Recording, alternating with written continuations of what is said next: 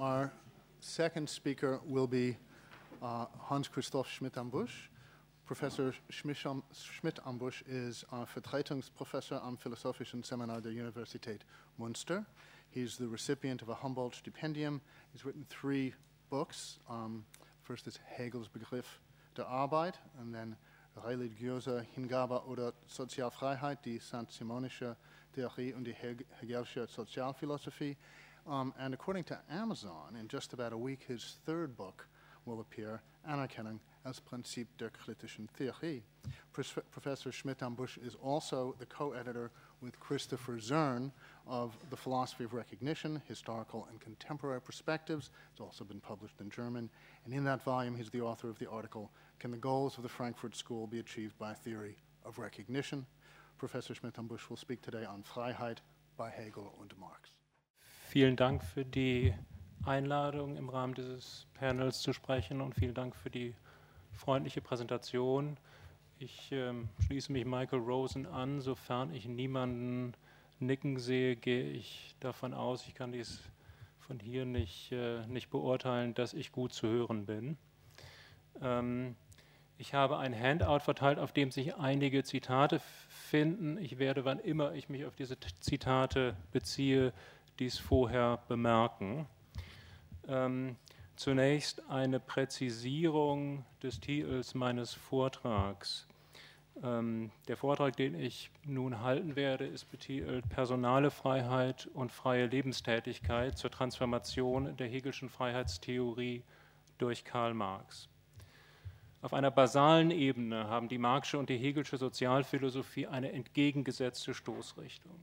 Während Marx den Anspruch hat, eine Theorie der Befreiung von den bestehenden Verhältnissen auszuarbeiten, ist es eines der zentralen Anliegen der Hegelschen Philosophie zu erklären, warum und wie Versöhnung mit und unter den bestehenden Verhältnissen möglich ist.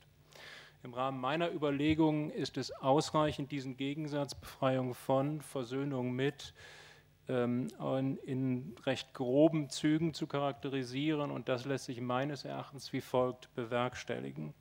Hegel ist der Auffassung, dass die institutionelle Grundstruktur der modernen Welt vernünftig ist und er ist deshalb dieser Auffassung, weil er glaubt, dass sie, die institutionelle Grundstruktur der modernen Welt, eine Realisierung dessen ist, was er Hegel den Begriff nennt. Aus diesem Grunde ist die moderne Welt für Hegel ein Ort von sozialer Freiheit. Soziale Freiheit wiederum hat in Hegels Verständnis verschiedene Elemente, schließt aber so etwas wie ein sich identifizieren der Bürgerinnen und Bürger mit den basalen staatlichen und gesellschaftlichen Institutionen ein. Deshalb wird mit sozialer Freiheit eine Versöhnung des Einzelnen mit der sozialen Welt realisiert. Demgegenüber ist Marx der Ansicht, dass die bestehenden Verhältnisse auf eine nicht reformierbare Weise Quellen der Entfremdung sind. In den ökonomisch-philosophischen Manuskripten von 1844 versucht Marx diese These mit einer Kritik an derjenigen Institution zu begründen, die seines Erachtens die modernen europäischen Gesellschaften seiner Zeit prägt, dem Privateigentum. Bekanntlich gelangt Marx auf dem Wege dieser Untersuchung zu der Einschätzung, dass die Menschen in Gesellschaften, in denen es Privateigentum gibt, in vier Hinsichten entfremdet sind, nämlich von den Produkten ihrer Arbeit, von ihrer Arbeit als Tätigkeit, von sich selbst als menschlichen Wesen und von ihren Mitmenschen. Vor dem Hintergrund dieses Befundes entwickelt Marx, wenngleich in recht abstrakter Form, das Modell einer postkapitalistischen Gesellschaft, in der die Menschen von den genannten Arten von Entfremdung und von Entfremdung überhaupt befreit und miteinander versöhnt sind. Als Maßstab seiner Kritik am Privateigentum sowie seiner Modellierung einer von Entfremdung befreiten Gesellschaft dient Marx eine spezifische Konzeption dessen, was er die freie Lebenstätigkeit von Menschen nennt, sowie hiermit zusammenhängt eine spezifische Konzeption dessen, was er die Vergegenständlichung des menschlichen Gattungswesens nennt. Angesichts dieser, wie gesagt, recht groben Gegenüberstellung ist es keine Überraschung, dass Marx Hegels Theorie sozialer Freiheit einer scharfen Kritik unterzieht. Was hingegen überrascht, ist der Befund, dass Marx dasjenige Element der Hegelschen Freiheitstheorie, das aus seiner Sicht in normativer Hinsicht höchst problematisch sein musste, nicht einfach verwirft, sondern in transformierter Gestalt in seine Theorie der freien menschlichen Lebenstätigkeit und der nicht entfremdeten Gesellschaft zu integrieren versucht. Bei diesem Theorieelement handelt es sich um Hegels Konzeption personaler Freiheit. Nach Hegel ist personale Freiheit ein Bestandteil neben anderen von sozialer Freiheit. Nun ist Hegel der Meinung, dass sich mit dem Begriff der personalen Freiheit die Institution des Privateigentums rechtfertigen lässt, also diejenige Institution, die aus Marx Sicht für die genannten Arten von Entfremdung verantwortlich ist. Wenngleich er mit dem von Hegel etablierten begrifflichen Zusammenhang zwischen personaler Freiheit und privatem Eigentum vertraut war, verwirft Marx Hegels Theorie personaler Freiheit nicht einfach, sondern versucht sie in transformierter Gestalt für seine eigenen Überlegungen fruchtbar zu machen. Das gilt zumindest für die Überlegungen, die Marx in den ökonomisch-philosophischen Manuskripten anstellt. Diesen Zusammenhang werde ich in meinem Vortrag untersuchen. Ich verfolge hierbei zwei Ziele. Erstens möchte ich zeigen, dass sich Marx Theorie der freien Lebenstätigkeit von Menschen als eine Transformation der Hegelschen Theorie personaler Freiheit verstehen lässt. Zweitens möchte ich untersuchen, ob diejenige Theorie, die Marx im Zuge dieser Transformation ausarbeitet, in systematischer Hinsicht zufriedenstellend ist oder nicht. Mein Vortrag gliedert sich in drei Teile und Sie können die Titel dieser drei Teile dem Handout entnehmen. Im ersten Teil rekonstruiere ich einige der zentralen Aspekte der Hegelschen Theorie personaler Freiheit. Hierbei konzentriere ich mich auf dasjenige menschliche Selbstverhältnis, das nach Hegel für Person sein konstitutiv ist, sowie auf die eigentumstheoretische Dimension von personaler Freiheit. Im zweiten Teil meines Vortrags rekonstruiere ich anhand der ökonomisch-philosophischen Manuskripte diejenigen beiden Elemente, die meines Erachtens zusammengenommen Marx Theorie der freien Lebenstätigkeit konstituieren. In diesem Teil meines Vortrags versuche ich zu zeigen, warum sich Marx eigene Theorie als Transformation der Hegelschen Theorie personaler Freiheit verstehen lässt. Im dritten und abschließenden Teil meines Vortrags gehe ich der Frage nach, ob Marx Theorie der freien Lebenstätigkeit von Menschen attraktiv oder zufriedenstellend ist. Hier werde ich zwei Probleme nennen und erörtern, aus denen hervorgeht, warum Marx Theorie ohne weiteres nicht überzeugen kann. Ich beschließe meinen Vortrag mit der knappen Diskussion eines naheliegenden Korrekturversuchs der Marxischen Theorie. Ähm, zum ersten Teil meines Vortrags Hegels Theorie personaler Freiheit. Personale Freiheit wird nach Hegel durch eine soziale Praxis realisiert, die dann gegeben ist, wenn menschliche Individuen sich und einander als Personen verstehen und bejahen. Hegel selbst spricht hier von Respekt, von einer Haltung des Respekts ähm, gegenüber sich selbst und den anderen Menschen als Personen. Wann aber versteht und bejaht ein menschliches Individuum sich selbst oder einen anderen Menschen als Person? Für Hegel ist Personsein ein Willensverhältnis, das er wie folgt charakterisiert. Und ich verweise nun auf die Zitate 1 und 2. Ähm, die Allgemeinheit dieses für sich freien Willens ist die formelle, die selbstbewusste, sonst inhaltslose, einfache Beziehung auf sich in seiner Einzelheit. Das Subjekt ist insofern Person. In der Persönlichkeit liegt, dass ich als dieser vollkommen nach allen Seiten in innerlicher Willkür, Trieb und Begierde sowie nach unmittelbarem äußerlichen Dasein bestimmte und endliche, doch schlechthin reine Beziehung auf mich bin und in der Endlichkeit mich so als das Unendliche, Allgemeine und Freie weiß. Hierzu merkt Hegel in den Grundlinien der Philosophie des Rechts Folgendes an. Das ist Zitat Nummer zwei. Die Persönlichkeit fängt erst da an, insofern das Subjekt nicht bloß ein Selbstbewusstsein überhaupt von sich hat, als konkretem, auf irgendeine Weise bestimmten, sondern vielmehr als Selbstbewusstsein von sich als vollkommen abstraktem Ich in welchem alle konkrete Beschränktheit und Gültigkeit negiert und ungültig ist. Zitat Ende. Ich werde nun keine eingehende Analyse dieser Textstellen vornehmen, das habe ich an anderer Stelle versucht, sondern nur einige wenige kommentierende Bemerkungen machen. Folgt man Hegels Ausführungen, dann wird man feststellen, dass Personensein ein Selbstverhältnis ist, das zwei relevante Eigenschaften hat. Zum einen gilt, ein Individuum, das Person ist, hat konkrete Bedürfnisse, Neigungen, Interessen, Pläne, Ziele und so weiter. Und in der Regel weiß es auch, dass es diese Bedürfnisse, Neigungen, Interessen, Pläne und Ziele hat. Aufgrund dieser Eigenschaft unterhält es, wie Hegel schreibt, eine nach allen Seiten bestimmte Beziehung zu sich selbst. Zugleich aber, und das ist die zweite relevante Eigenschaft von Personensein, hat dieses Individuum, wiederum in Hegels Worten, ein Selbstbewusstsein von sich als vollkommen abstraktem Ich, in welchem alle konkrete Beschränktheit und Gültigkeit negiert und ungültig ist.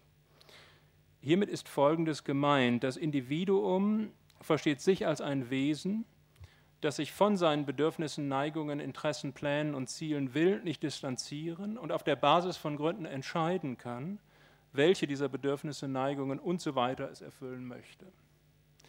Mehr noch, das Individuum schreibt sich die soeben genannte Fähigkeit nicht nur zu, sondern versteht die Ausübung dieser Fähigkeit als einen wesentlichen Bestandteil seiner Freiheit. Das ist dem Ende des ersten Zitats zu entnehmen.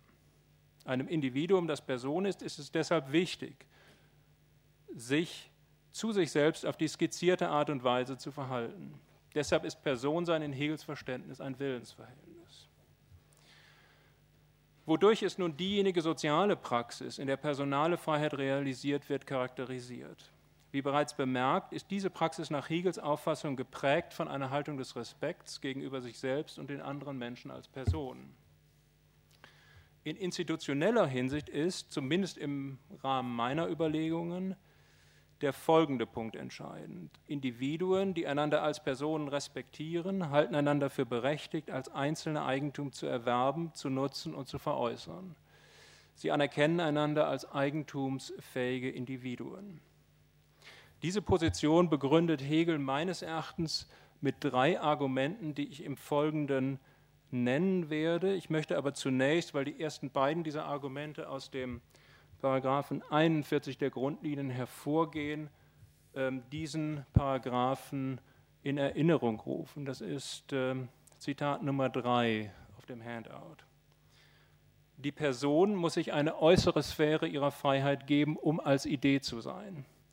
Weil die Person der an und für sich seiende unendliche Wille in dieser ersten, noch ganz abstrakten Bestimmung ist, so ist dies von ihm unterschiedene, was die Sphäre seiner Freiheit ausmachen kann, gleichfalls als das von ihm unmittelbar verschiedene und trennbare bestimmen. Zitat Ende. Ähm, nun zu den drei Argumenten, die meines Erachtens Hegel anführt, um die These zu begründen, dass Personen oder dass Individuen, die einander als Personen respektieren, einander für berechtigt halten, als einzelne Eigentum zu erwerben, zu nutzen und zu veräußern. Ähm, das erste Argument lautet dasjenige Willensverhältnis, welches eine Person konstituiert, Zitat, muss sich eine äußere Sphäre seiner Freiheit geben, Zitat Ende, also in der sozialen Welt realisiert werden.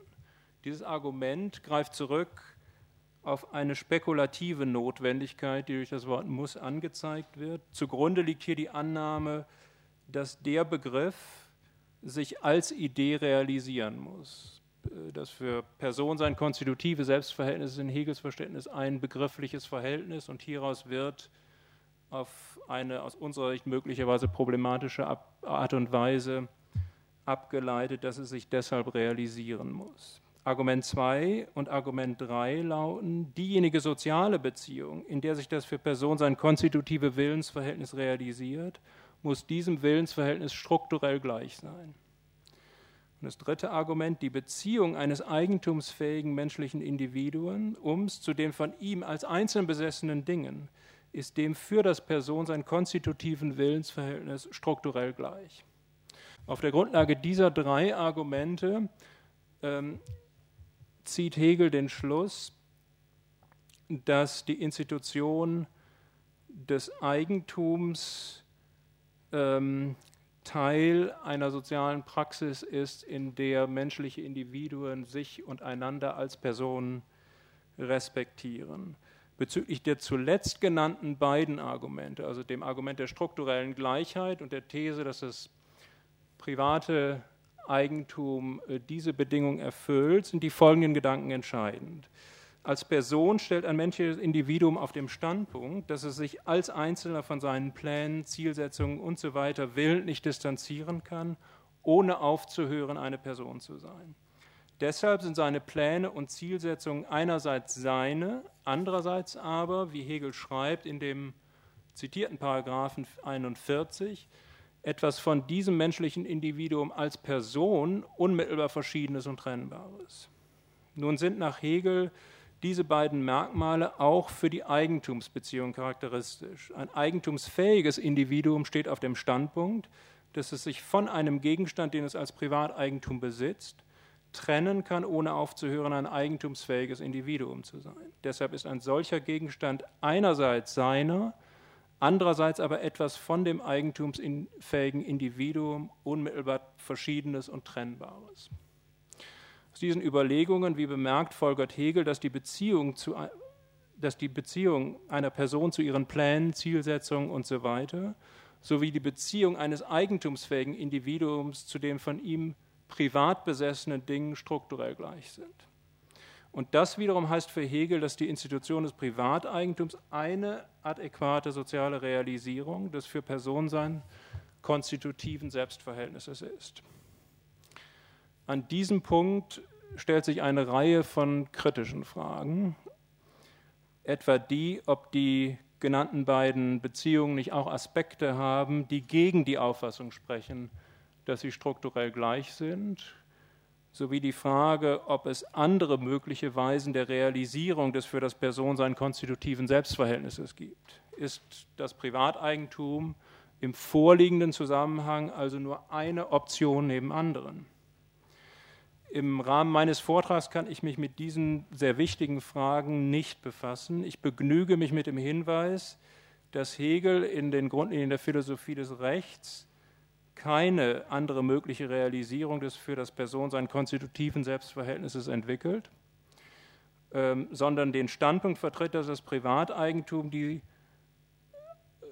soziale Realisationsform eben dieser Beziehung ist und deshalb einen Aspekt von sozialer Freiheit im Hegelschen Sinne bildet.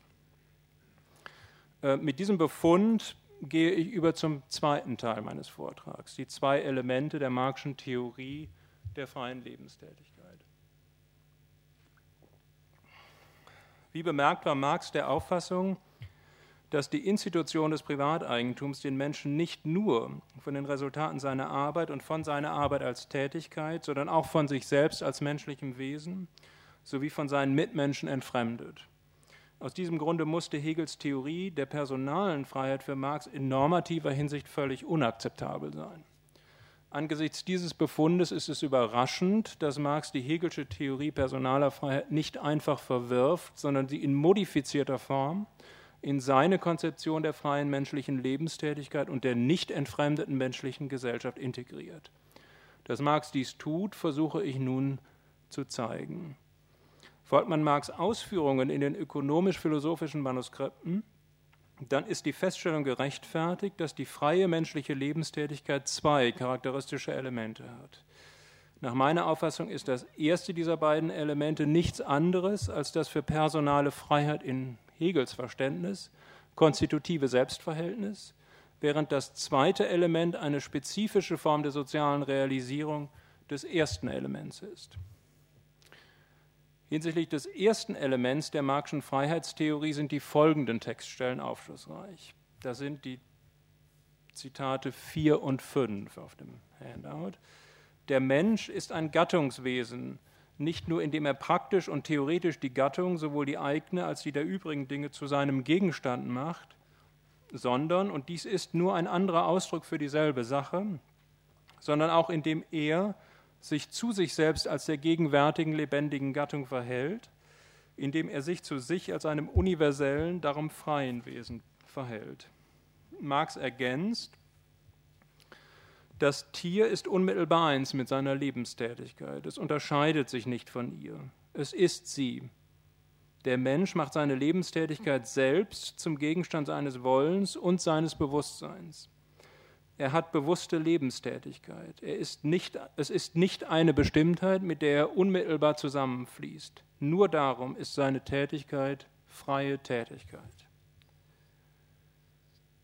Demnach sind Menschen dadurch frei, dass sie sich zu sich selbst auf eine bestimmte Art und Weise, nämlich als universelle Wesen, verhalten. In Marx Verständnis sind Menschen aus zwei Gründen universelle Wesen. Zum einen deshalb, weil sie sprachlich begriffliche Kapazitäten haben, die es ihnen erlauben, die wesentlichen Eigenschaften von Dingen und Ereignissen zu erkennen und diese unter allgemeinen Gesichtspunkten zu klassifizieren. Also dass äh, theoretisch die Gattung sowohl die eigene als die der übrigen Dinge zum Gegenstande machen. Zum anderen sind Menschen deshalb universelle Wesen, weil sie nicht aufgrund ihrer biologischen Natur mit einer spezifischen Lebenstätigkeit zusammenfließen oder eins sind, sondern die Fähigkeit haben, sich von ihren Bedürfnissen, Neigungen und so weiter willentlich zu distanzieren. Marx spricht hier von unterscheiden und selbst zu entscheiden, welche Tätigkeiten sie ausführen bzw. welche Lebensweise sie praktizieren möchten. Demnach verhalten sich Menschen zu sich selbst als universelle Wesen, wenn sie sich ihrer soeben genannten Kapazitäten und Fähigkeiten bewusst sind und diese ausüben möchten. Ein solches Selbstverhältnis ist ein notwendiges Element von menschlicher Freiheit bzw. der menschlichen Lebenstätigkeit im Marxischen Sinne. Das geht aus der Formulierung nur darum hervor. Trifft diese Analyse zu, dann ist Marx der Auffassung, dass dasjenige Selbstverhältnis, das in Hegels Verständnis für Personensein konstitutiv ist, ein notwendiges Element der freien menschlichen Lebenstätigkeit bildet. Damit stellt sich die Frage, wie Marx sich zu dem von Hegel behaupteten begrifflichen Zusammenhang von personaler Freiheit und privatem Eigentum verhält. Eine Antwort auf diese Frage lässt sich auf der Grundlage einer Bestimmung des zweiten Elements der Marxischen Theorie der freien menschlichen Lebenstätigkeit geben. Bezüglich dieses Theorieelements sind folgende Textstellen einschlägig. Ähm, das sind auf dem Handout die Textstellen 5, 6 und 7.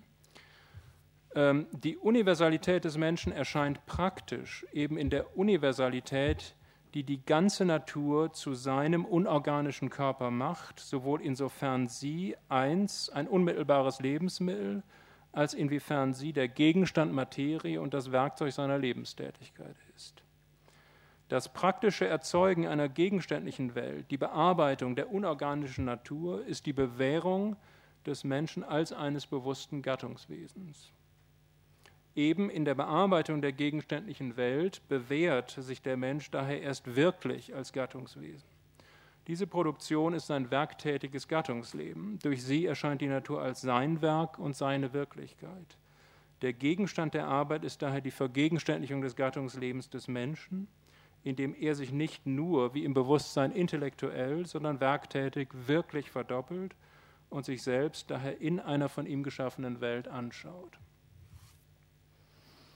Demnach ist Marx der Auffassung, dass es ein bestimmtes Set an Tätigkeiten gibt, durch welche die von mir als Element 1 bezeichnete Universalität des Menschen sich tatsächlich, Marx spricht hier von wirklich, bewährt oder praktisch erscheint. Das sind, wie ähm, ich soeben gezeigt habe, Marx eigene Ausdrücke.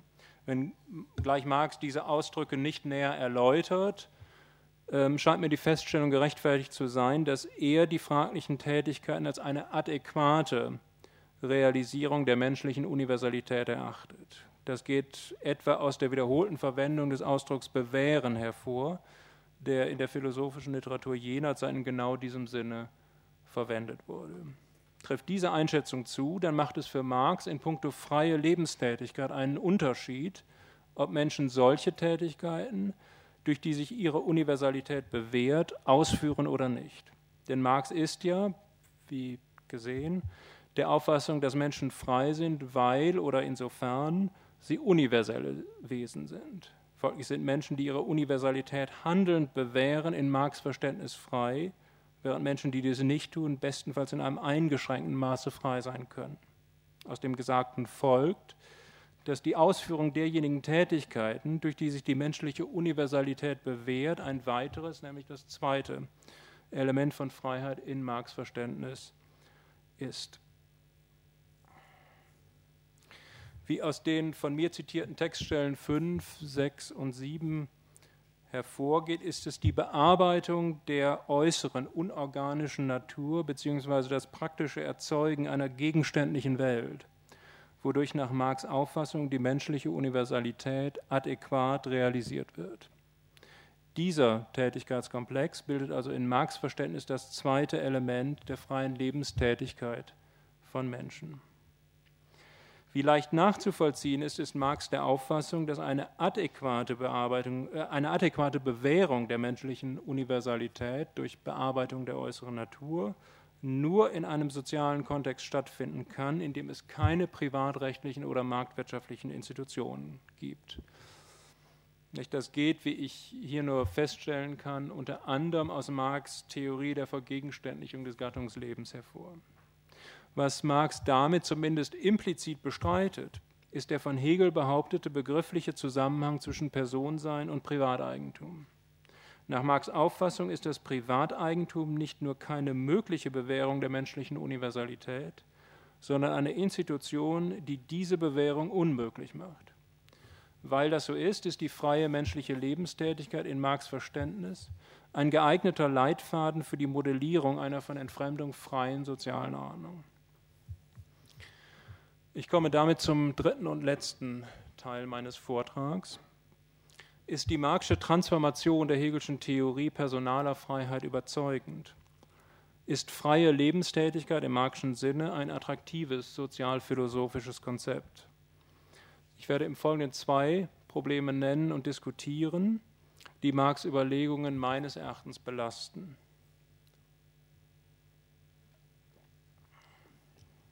Problem 1. Marx führt kein Argument für die Thesen an, dass sich die von mir als Element 1 bezeichnete Universalität des Menschen überhaupt in bestimmten Tätigkeiten bewährt und dass es sich bei diesen Tätigkeiten gerade um die in den Manuskripten genannten handelt. Die Richtigkeit dieser beiden Thesen ist für Marx also selbstverständlich. Wie leicht zu sehen ist, bedarf die Marxische Position aber einer Rechtfertigung.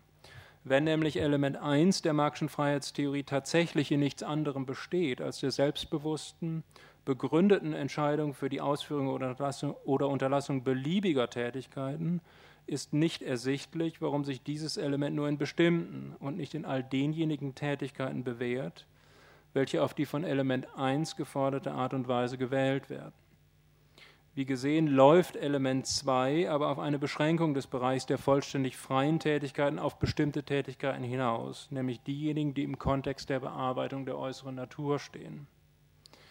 Folglich bedarf der von Marx behauptete Zusammenhang, dass sich die als Element 1 bezeichnete Universalität in den von Element 2 spezifizierten Tätigkeiten bewährt einer Rechtfertigung. Soweit ich sehe, hat Marx sie weder in den Manuskripten noch an einer, in einer anderen Schrift gegeben. Äh, Problem 2. Marx lässt nicht nur die Frage unthematisiert, warum sich die menschliche Universalität gerade in der Bearbeitung der äußeren Natur bewährt, sondern er führt auch nicht aus, wie das für menschliche Universalität charakteristische sich zu sich selbst Verhalten im Rahmen der gesellschaftlichen Arbeit zum Tragen kommt und institutionell gesichert werden kann.